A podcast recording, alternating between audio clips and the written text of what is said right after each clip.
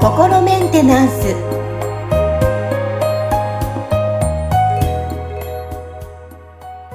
皆さん、こんにちは。心メンテナンス。えー本日もアシスタント、三上めぐみと気候ヒーラーの、は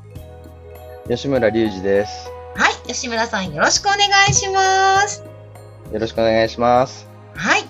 さあ、今日のテーマ、今日はですね、食べるメンテナンスでお届けしていきたいと思います。やっぱりね、こう、心と体のためにも、整える食生活も大切だな、じゃないかなって個人的には思うんですけども、はい。まあ、やっぱりどうですか、まあ、テーマこ、ね、この心メンテナンスですけれども、あの、食べるメンテナンスで今日はちょっとテーマ取り上げてみました。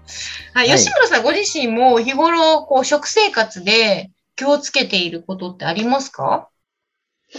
えっ、と、僕、実は結構、その、あんまり、あの、食生活、そんなに気をつけていない方で、はい。あの、なんか、ジャンクフードとか 大好きで、あの、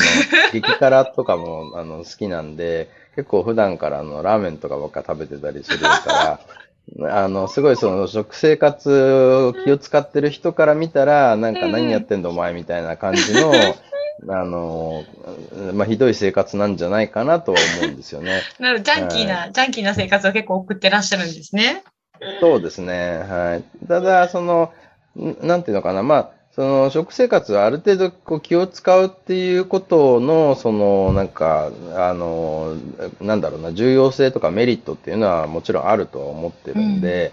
その、ほどほどな感じで気をつけてるっていうレベルではあるんですけど、あ、の、だからそこのそのほどほどをどのレベルのところに設定するかっていうのは、まあ多分その人次第だったり、その人の体質うんあの次第なところはあると思うんですよね。だから、もともとそういう敏感な体質で生まれた方だったら、あの、すごく気をつけることは大事だと思うし、あの、まあ僕なんかはそれほどそのちょっとジャンクフード食べてても、そんなに健康を害してはいないから、まあそういう意味ではね、なんか、その、そんなにあの繊細な体ではないとは思うんですけど、まあかといってね、それで高をくくって、その、なんかめちゃくちゃな食生活ばっかりしてたら、それはそれで、こうね、あの、健康を害することにもつながると思うんで、例えばその、僕なんかは、例えば飲む水とかは気をつけたりとか、お水。はい、水をなんか、とにかく多く飲むようにしてるんですよね。どれくらい飲まれるんですか？あ、まあ、1.5リットルから2リットルぐらいはだいたい1日飲んでますね。はいはい。で、はい、あの、それはもう本当に、あの、ずっと、あの、俳優養成所に通ってた頃から続けてるかな。俳優養成所の先生が、なんか1日2リットル水飲みなさいって、あの、言ったんで、その時はまあなんかね、あのあめんどくせえなと思いながら飲んでたんですけど、まあなんか飲んでたら結構なんか体調が良くなってきたんで、あ、これはいいなって思って。で、だからさすがに今なんかね、2リットル絶対飲むぞっていう飲み方してないんですけど、あの、ね、仕事中とかも、あの、それこそ YouTube の配信中とかも水ちびちびちびちびずっと飲んでるんですけど、だからそれでこうトータルすると大体1.5リットル以上は毎日飲んでるかなっていう感じにはなってますよね。はい。今、あの、画面越しでね、今お話しさせていただいてるんですけど、本当肌ツヤいいですもんね。あありがとうございます。そういい いいなって思ってたの。やっぱ水効果っていうのも大切なんでしょうね。そうですね。水はだから、みまあ、だから水は気を使ってるって感じで、あのーそうですね。だから、それこそカップ麺作るときもちょっといい水で作ってるみたいな感じなんですけど、け飲むからね。スープも飲むからね。はいはい。そうそうなまあ、なんていうのかな。やっぱりだから、こう気を使いすぎて、それがその不安とか恐れにつながっちゃうと、その、そっちの方がまあ、なんか体には悪いんじゃないかなっていう気がしてるんですよね、僕は。そこでまたなんか神経使っちゃうと、そこにのステルス、ストレスっていうのもあるかもしれませんしね。そうですね。だから、うんもう本当にその何かやるときのその原動力が恐れや不安にならないような生き方を選んだ方が、まあ結果、その、なんていうのかな、心身ともに健康でいやすいかなっていうのが僕の考えなので、だからまあそういう意味では、そのもうね、僕はジャンクフードが好きなんですと。ジャンクフードは、なんかだから結局その自分のその肉体を維持するために食べてるだけじゃなくて、要はそのなんかこうね、こう楽しむとか、うんね、なんかそういうこう、あの、そういう意味合いもやっぱり食べるってことにはあるから、だからそういうところでは僕はもうなんかジャンクフードは自分の趣味みたいな感じで食べてるんですよね。でも食べる楽しみって本当大切ですよね。そうですね。うん。はい、なるほど。なんかね、だから高級なグルメとかってあんまり、なんかまあ別にそのそういうの食べると確かにわ美味しいと思うんですけど、あの、それをしょっちゅう食べたいっていう感じはあんまりなくて、それよりはなんかその、カップ、なんかね、あの、カップ麺の食べ比べをするとか、あの、ね、なんかその新しいラーメン屋さん見かけたらちょっと食べてみるとか、なんかそういうところでとか、なんかあとはそのたまにこう激辛のお店にこうね、あの行くとか、あの、そういう楽しみ方をしてるんで、その、こうね、あの、まあ、肉体を維持するためっていう意味合いはその中にはなんか本当にその、もうちょっとしか含まれてないんで、はい、なんか楽しむために食べてるって感じですね。ああ、でもそれってやっぱ大切だと思います。昔私、一時期、うん、まあ、いろんなダイエット法があるじゃないですか。はい。いろんなね。で、それはもちろんね、あの、合ってる方もいらいると思うんですけど、昔バナナダイエットをしたことがあって。ひたすらバナナを食べて、やっぱりもうなんか、はい、棒というか、なんていうんですか、もう食べる楽しみじゃなくて、ただ痩せたいだけのために食べるみたいな楽しみがなくて、結局体を壊したんですよ、当時。ああ、それはなんかまずいですよね。まずいですよね。だから、本当に今思えば、うん、本当にあの時なんでそんなことをしてたんだろうって振り返ったら笑っちゃうんですけど。うん、だから、それほど自分の中で満たされてない、ある意味ね、欲じゃないですけど、こうね、うん、あの、満たされてなくて食べる楽しみも、ただ痩せるためのことだけに執着してた自分がいたので、やっぱりその、食べるメンテナンスというか、やっぱり楽しみながら味わうっていうのは、まあ、あの、まあ、肉体のためにもいいのかな。まあ、自分の自身もね、ねいいのかなっていうふうにも思ったりしますけども。そうですね。はい、でその痩せることに執着するってことは、おそらくなんか太ることを恐れて、あのそれを避けようとしてるわけじゃないですか。で、ね、多分なんか太ったら、その、なんかこう、ね、自分の魅力がなくなって、人から見向きもされなくなって、愛されないんじゃないかとか、多分そういうようなところを、なんかまずその、良くないことというふうに想定して、それを避けるために、もうこれしかないのであるみたいな感じになって、やってることだから、あの、そういう意味では、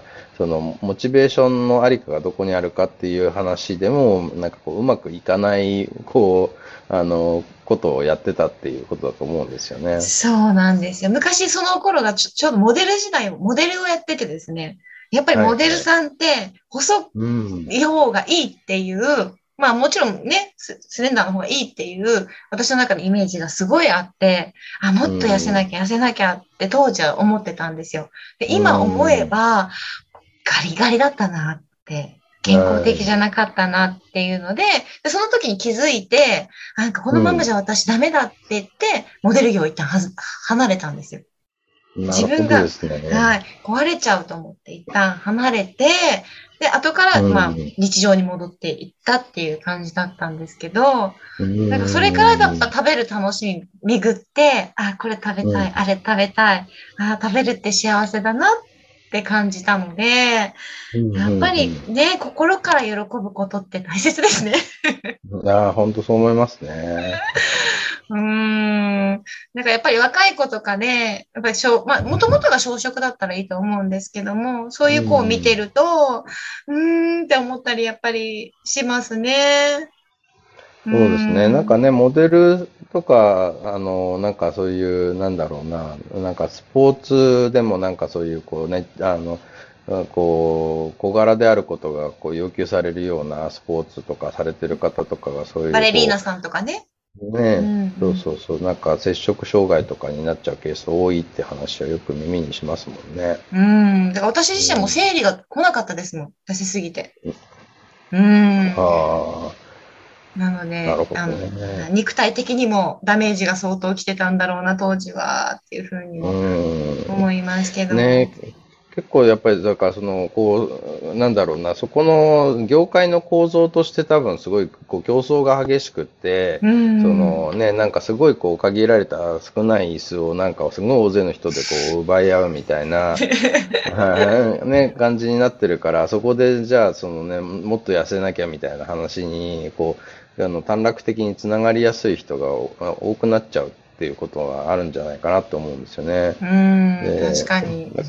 うん。確かにね、なんかそういうちょっとこう華やかなね、なんか職業とかで、なんかこうね、そこにこう、行くことで自分のその、なんか満たされないものが満たされるんじゃないかみたいな気持ちになっちゃう部分っていうのもあると思うんで、そうするとその、まあ、言ってみたら、その、そこに本当に向いてる人ではないのに、その、なんかそれを求めて入ってくる人たちっていうのがわさーって大勢いて、その中でこう、その限られた椅子の取り合いをするっていう構図ができちゃうから、